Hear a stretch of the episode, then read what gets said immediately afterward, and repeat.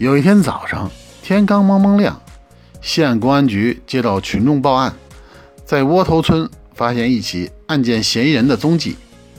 刑警队马队长立即带上人马来到了现场。这是一户农家院，马队和两名干警翻墙进了院子。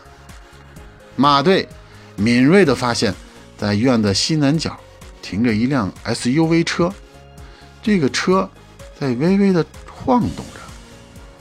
于是他悄悄地走进了汽车，向车内张望，只见。一男一女正在里面翻云覆雨、颠鸾倒凤的忙活着呢。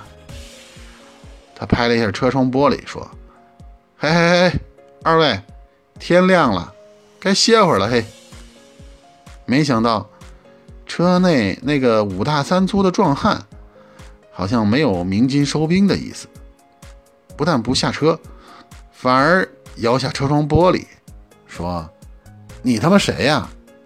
老子在自己家院里面爱咋玩咋玩，这不犯法吧？马队一听这话，义正言辞地对车内壮汉说：“我们是在执行公务，请你先下车，跟我们走一趟。”壮汉立马反问道：“我凭什么下车呀？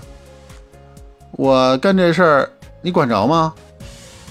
要不我重演一场。说完，他哈哈大笑起来。马队见他如此无赖，不配合调查，于是回头对身后两位同事说：“上！”壮汉一看阵势不妙，立马说：“啊，好好好好，警官警官，我我配合我配合。”他一边穿衣服。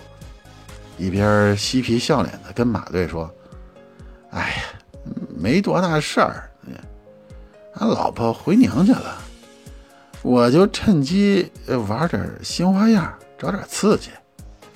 嗯，这妞是我女朋友，俺没干啥违法的事儿啊，大哥，你高抬贵手吧，放兄弟一马。”说着，他从兜里掏出一叠钞票。